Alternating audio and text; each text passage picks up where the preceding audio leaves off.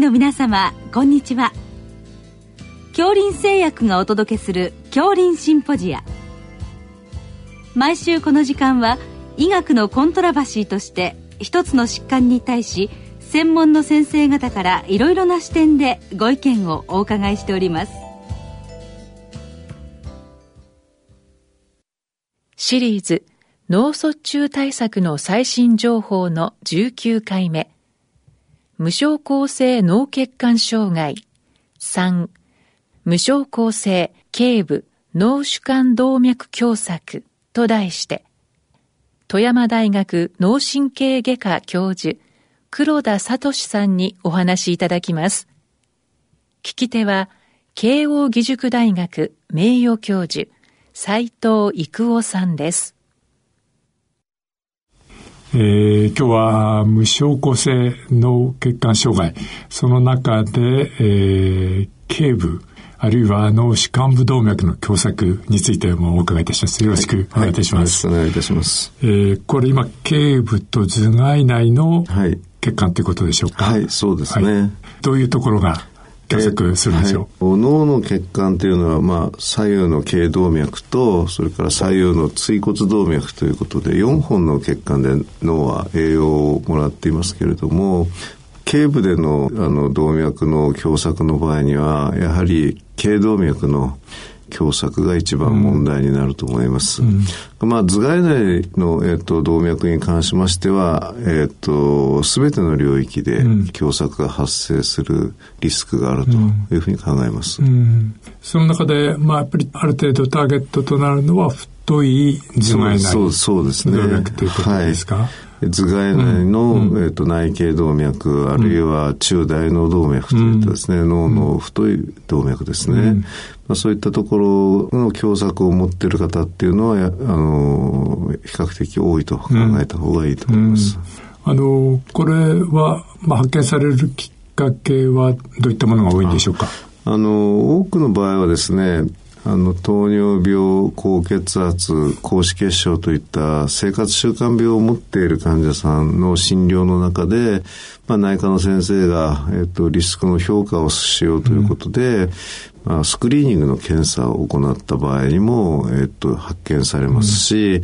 あとまあ日本の特徴としては非常に脳ドックというのが盛んに行われていますので、うん、まあ、脳ドックをしてたまたま見つかると,、うん、えー、ということが多いんじゃないかと思います。うん、あの具体的にはこれはエコーなどでしょうか？そうですね。うん、あの、頸部の頸動脈の場合には、エコーを使うことで、簡単に、えっと、狭窄があるか、閉塞があるかってことがわかります。ただ、あの、頭蓋内に関しましては頭蓋骨があって、なかなかエコーが難しいので、えっ、と、MRI を使った血管撮影、いわゆる MR アンジオグラフィーですね。それが、えっ、と、診断のきっかけになることが多いと思います。うん、あの、この今の、まあ、頸動脈あるいは頭蓋内の太い動脈の狭窄っていうのは、はい、日本人には何か特性があるんですか？えっ、とですね、まあ、日本人を含めた、えっ、と、アジア人ではですね、えっ、と、元来は頭蓋内の動脈狭窄が非常に多くて、西洋人よりもあの比率が高いということが言われていました。うん、ただ近年、おそらくまあ食生活とか生活習慣とかいろんなことが欧米化していることで、えっと、徐々に頸動脈に、頸部のですね、うん、えー、頸動脈に狭窄を持つ方が増えてきておりまして、うん、病気としては、えっと、かなり欧米化しているんじゃないかなというふうに思います。うん、はい。で、まあ、その狭窄があって、まあ、あの、まあ、一応今は無症候ということだとして、はいはいまあ、その後、まあ、あの、脳に起こってくることとしてはどういうことが考えられるんでしょうか？えっ、ー、と、動脈が細いことによって、まあ、その先の血流が減ってくるですとか、それから、動脈の細いところから血栓が飛ぶということで、うん、まあ、一過性脳虚血発作、うん、TIA ですね、うん、がまあ起こったり、あるいはもっと大きな発作として脳梗塞が発生したりというリスクがあります。はい。あの今、まあ、高血圧治療で、まあ、はい、より低い血圧を目指す、はい。はい、あるいは、まあ、いわゆる厳格な高圧ってこと言われてますけども、まあ、それに伴っっても、まあそういうめまいとか脳循環不全みたいなことも起こりうる患者さんにこういう方がまあいるかもしれないそうですね、そうですね。非常に狭窄が高度な方の場合に、うん、えー、っと、あまり血圧を下げすぎても、うん、脳の血流が減少して、うん、先生がおっしゃったような発作が起こる方も、中には隠れてるんじゃないかなと思います。あの、やはり高血圧患者さんでも、まあ、こういった検査を一度はやっぱりやった方がいいそうですね。すね。えー、あの、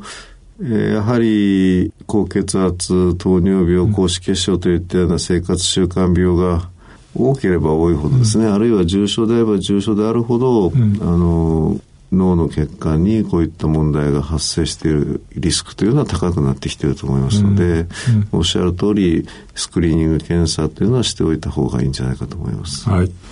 えー、さて、まあ、それに対する対策なんですけど、はい、まあ、まず、あの、頸動脈の狭窄から、まあ、お話しいただくとして、はい、えー、まあ、あの、やはり、まあ、あれば、まあ、その、適切な生活習慣病に対する治療をまずしっかりやるということは、まあ、あれなんでしょうね。そうですね。えー、それに加えて、あの、どうでしょうか、あの、先生の方の、その、専門性を持って、一つとどういうことになりますか？あの、うんと、例えば、共作の度合いがだいぶ大きな、あの、判断のウエイトを占めてくると思うんですけれども、うん、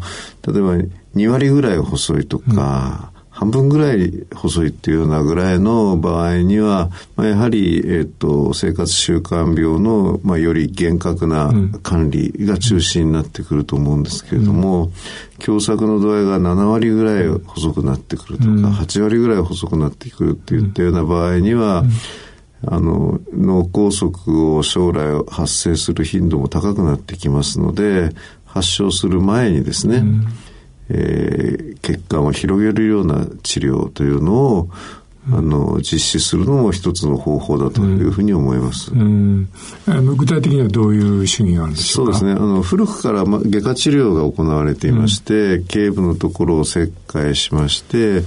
頸動脈を露出して、うん、頸動脈を一時遮断してですね、うん、頸動脈を切って、中にある、えっと、動脈硬化のアテローマ、うん、あるいはプラークと言われている病変を、まあ、摘出して、また頸動脈を縫って帰ってくるという手術、頸動脈内膜剥離術というふうに言われていますけれども、これが昔から非常にたくさん行われていて、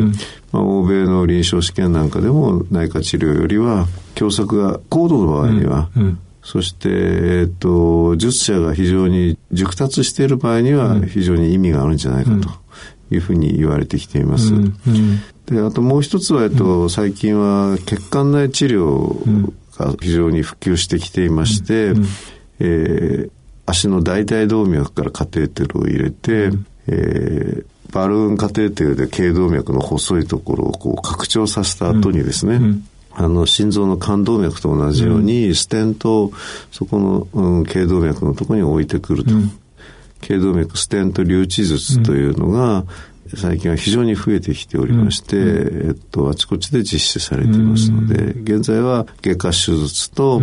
血管内治療の2つが並行して行われているような状況です。あの、手術の方は、あの、術者の、まあ、腕をがかなりまあ重要ってことなんですけど、はい、その結局はまあ合併症に対する問題ということですね。どういったことがあり得るんでしょうか？えっ、とまあ、手術の場合にはですね、まあ、脳梗塞のリスクがあったりですね、それから頸動脈を露出する際には、あの、頸動脈の周りには、喉の方に行く神経が非常にたくさんありますので、うん、まあ、そういった神経の損傷を起こしてしまうと、声がかすれてしまったり、うん、物の飲み込みが悪くなったりっていうようなことが起こり得ますので、うん、非常にそこのあたりは注意が必要だというふうに思います。あの、そうしますと、その、まあ、熟ったとした症列の多い脳外科医を、はいはい、まあ、探すという、そうですね。作業が、ね、まあ、あの、はい、まあ、あれでしょうか、先生方にやっていただくということになるんでしょうか。そうですね。これはまあ、あの、インターネット等で。はい、そうですね。あの、例えば、えっ、ー、と、日本脳卒中の外科学会のホームページに入っていただきますと、うん、我々があの創設しました脳卒中の外科の技術認定っていうのが全国に、えっと、おりますので、まあ、あの手術をしてもらう先生を探す上ではあの有用だと思いますしもちろん血管内治療に関しても同じことが言えるんじゃないかと思います。あのあれでしょうか血管内治療は何かその問題点はあるんでしょうか？まあやはり、えっと、頸動脈の細いところを広げる際にアテローマがあの壊れてしまって血流に乗って脳梗塞を起こしてしまうといったようなこともありますし、うん、それからかなり太いカテーテルを大腿動脈に一時的に刺しますので、うん、そこの場所で後で、えっと、出血が起こってしまうとかですね、うん、そういったようなことは、まあ、ありますので、まあ、切る切らないにかかわらずあのある程度のリスクというのは考えて対処しなきゃならないと思います。ということですね。はいはい。で、あのー、この頭蓋内の方の結果についてはどういったアプローチがあるんでしょうか、そうですね。あの、なかなか、えっ、ー、と、先生難しい問題で、まあ、あの、うん、現状ではですね、まあ、脳卒中治療ガイドラインでも、うん。まあ、生活習慣病の、えーと、厳重な管理と、うん、えー、いうことが、まあ、一番であろうと、うん、いうことが言われております。はい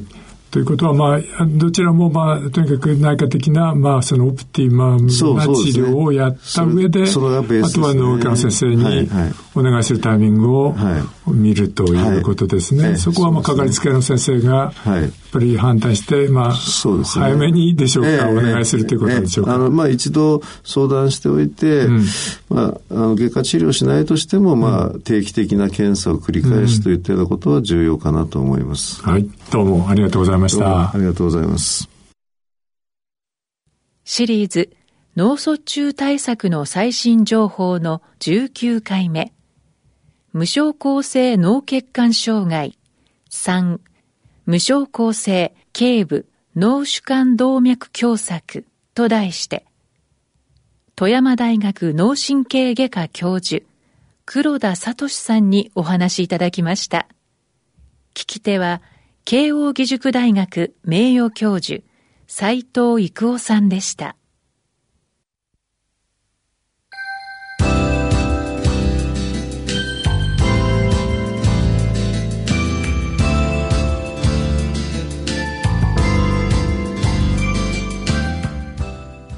それでは恐林製薬がお送りしました恐林シンポジア。来週をどうぞお楽しみに。